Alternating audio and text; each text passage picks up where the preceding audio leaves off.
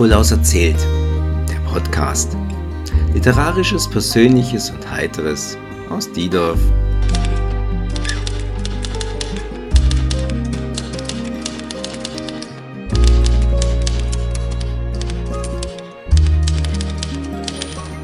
Der fürchterliche Monat.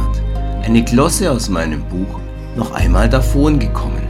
Euer Erzähler ist Nikolaus Klammer und die Musik zur Folge haben diesmal Annette und Heinz Christian gemacht.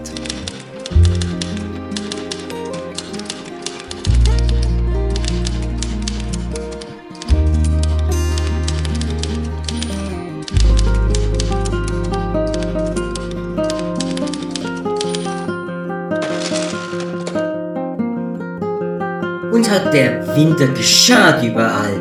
Heide und der Wald, die sind beid nur Wahl. Der mannig Stimme viel Zusehne hall. Sägt die Mägde an der Straße den Ball werfen, so käme uns der Vögel Schall. Möge ich verslaven des Winters zieht, wache die Wiede, so hanni sie niet, dass sie Gewalt ist so breit und so weit. Was Gott erlad doch dem Mind ins Tritt, so ließ ich Blumen da riefen nur Lied. Hat mein enger Freund und Leidensgefährte Walter missmutig und übellaunig schon vor einigen Jahren gedichtet und ich kann ihn sehr gut verstehen. Winter, allorts uns mit Schaden bezwang, kahl ist der Wald und die Felder sind blank, wo einst so lieblich manch Stimmlein erklang. Würfen die Mägdlein erst Straßen entlang wieder den Ball, klang auch der Vogelgesang.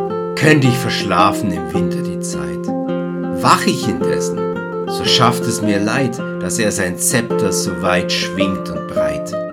Wann besiegt ihn endlich der Mai im Streit? Blumen dann pflück ich, wo heut es noch schneit. Könnt ich verschlafen im Winter die Zeit, ja, wie wahr, wie gut kann ich diesen Gedanken nachvollziehen und verstehen. Da bin ich ganz bei Walter, wie man das heutzutage so nett ausdrückt. Wenn man mal vom Verzehr von Zucchini und Brokkoli absieht, ist der sicherlich bedauerlichste Irrweg, den die Evolution beim Menschen eingeschlagen hat, der, dass sie uns nicht wie die Bären, die Maus, die Igel, das süße Murmeltier oder auch den entzückenden kleinen Siebenschläfer zum Winterschlaf geführt hat. Man sollte sich das Leben dieser Tiere als ein glückliches vorstellen. Sie sind eingekuschelt in ihr weiches, dickes Fell, schlafen geborgen in einer warmen Höhle, zehren von vorher angefressenen Fettreserven und träumen von Sommer, Sonne, Lachen und Glück. Wie beneidenswert. Der Mensch, und damit leider auch ich, muss jedoch unverdrossen in der kalten Jahreszeit wirken, weben und handeln, leben, lieben, leiden und erbärmlich frieren. Wie herrlich wäre es doch, für drei oder vier oder auch sechs Monate all die Arbeit, den Ärger, die Politik, diese Kriege, die Pandemien und überhaupt die lieben Mitmenschen zu vergessen. Man zieht sich anfangs November in sein Schlafzimmer zurück, blättert noch ein paar Seiten im Zauberberg, denn da macht es ja nichts aus, wenn man im Frühjahr nicht mehr weiß, was man gelesen hat. Dann löscht man gelangweilt und sattsam müde die Nachttischlampe rollt sich in dicke Federkissen und kuschelt sich in die Pfühle ein und schläft bis in den April hinein. Erwacht dann gestärkt und ein paar Pfunde leichter, gemeinsam mit der Natur. Sicher, ein paar Dinge wären anders, aber wahrscheinlich viel besser. Man würde Weihnachten selbstverständlich im Sommer feiern, auch alle Geburtstage würden in die schöne Jahreszeit fallen, jedes Wochenende wäre dann ein Gartenfest. Niemand pöbelt in der Silvesternacht, und vergiftet die Umwelt mit Raketen und Böllern.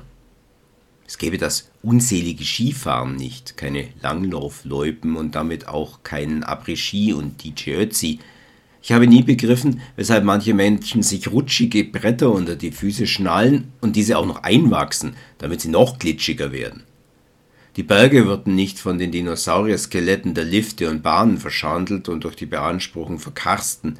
Es gäbe keine Glatteisunfälle und Rentnerinvasionen auf Mallorca, man müsste keinen Schnee schippen, sein Auto nicht abkratzen und Heizöl, Gas und Benzin würden noch ein paar Jahrhunderte länger reichen.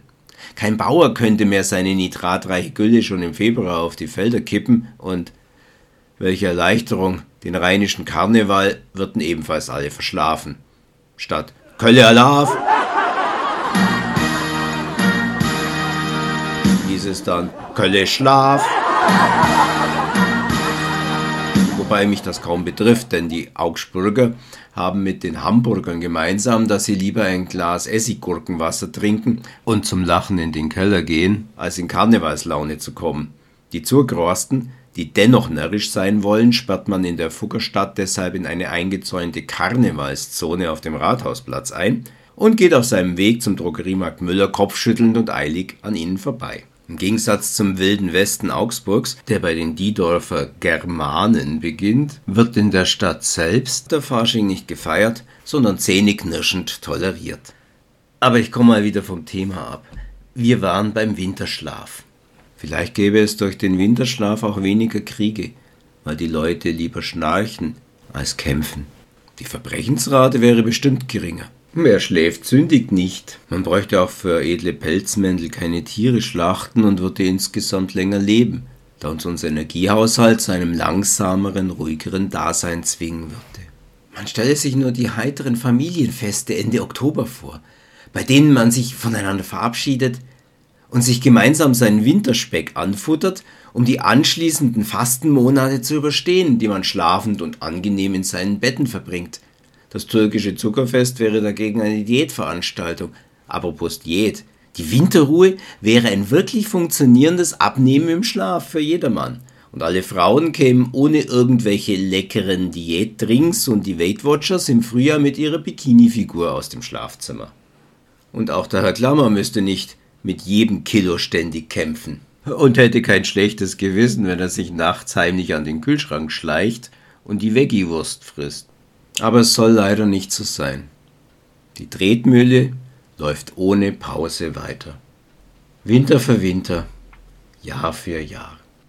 Und der schlimmste dieser Wintermonate ist der Januar, an dem eigentlich nichts Zweigesichtiges ist, da er einem Tag ein, Tag aus seine hässliche Fratze entgegenstreckt. Der Januar ist ein Monstrum, ein Unhold. Dass das neue Jahr ausgerechnet mit diesem toten, amorphen und grauen, dabei endlosen Monat beginnen muss, ist mir ein Rätsel. Januar ist kein Neubeginn. Er ist noch vollkommener Winter, kalt, düster, seine Wetterkapriolen grausam, und davon, dass die Tage wieder länger werden, merkt man auch noch nichts. Der Januar kennt kaum Feiertage und keine Lichtblicke. Man leidet unter Vitamin D-Mangel und depressiven Schüben. Er bringt die ersten bedeutenden Schneemengen und viele zusätzliche Arbeiten und Gefahren. Irgendwie ist mir im Januar nie warm, bewegungslos und gleichförmig reihen sich seine kurzen Tage aneinander. Die bitteren Nächte werden nicht einmal vom Lichterschmuck wie im Dezember erhellt. Es gibt auch plötzlich keine Glühweinstände und Weihnachtsmärkte mehr, obwohl sie gerade jetzt viel notwendiger sind als während des Advents, in dem normalerweise vorweihnachtliches Tauwetter und frühlingshafte Temperaturen vorherrschen. Warum ist ausgerechnet der Januar einer dieser Monate mit 31 Tagen? Nicht einmal die gnädige Kürze des Februars will man uns gönnen. Warum nimmt man nicht wenigstens den letzten Tag und hängt ihn meinetwegen an den Juni? Ein 31. Juni hätte immer schönes, warmes Sommerwetter. Aber ein 31. Januar? Wer braucht denn den? Gleiches gilt übrigens für den Schalttag Ende Februar. Ich weiß nicht, wer da drauf gekommen ist. Auch der ist völlig verschwendet an den Winter und sollte zum Beispiel in den goldenen September verschoben werden. So könnte man durch eine einfache Kalenderänderung dem Jahr zwei schöne neue Tage hinzufügen. Vielleicht sollte man den Januar gleich zwischen Juli und August legen. Was ist das? Dann hätten wir einen Monat mehr Sommer. Warum ist darauf eigentlich noch niemand gekommen? Vielleicht sollte ich mit dieser genialen, einfachen, aber sinnvollen Forderung einmal zu meinem Bundestagsabgeordneten gehen. Aber wie immer, hört ja keiner auf mich. Nein, der erste Monat des Jahres hat nichts, was mir sympathisch ist. Außer an unverdienter Länge hat er von allem zu wenig. Er ist abweisend wie ein verbitterter alter und ungewaschener Mann und stinkt. Und alle zwölf Monate, wenn ich ihn fast schon wieder vergessen habe, tritt er erneut in mein Leben, hockt sich ausdauernd auf meine Seele und belästigt mich. Ja, wie gerne würde ich zumindest den Januar verschlafen. Ich habe es versucht, ich war letzte Woche fest entschlossen, erst wieder aufzustehen, wenn Anfang Februar mein Geburtstag ansteht. Frau Klammerle und auch mein Arbeitgeber waren von der zwingenden Notwendigkeit, diesen Monat einfach auszulassen, nicht zu überzeugen. Obwohl ich die einleuchtendsten und allerbesten Argumente hatte. Ich verstehe es nicht. Nur deshalb gibt es heute einen Podcast. Eigentlich wollte ich noch im Bett sein. Wenn ihr also in der nächsten Woche nichts von mir hört, weckt mich nicht. Ich halte Winterschlaf.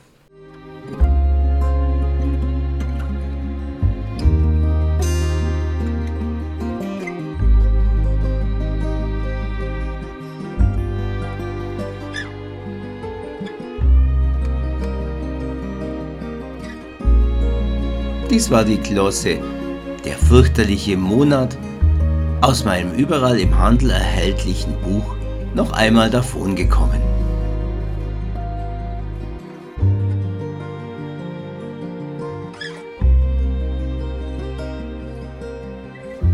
Ob es in der nächsten Woche eine neue Podcast-Folge gibt, steht noch in den Sternen. Nein, ich werde nicht schlafen, sondern ich muss noch meine Grundsteuer machen, die ich bis jetzt erfolgreich verdrängt habe. Der Januar ist eben ein kotziger Monat. Wir werden uns auf jeden Fall wiederhören. Bis dahin wünsche ich euch eine schöne Zeit. Euer Nikolaus Klammer.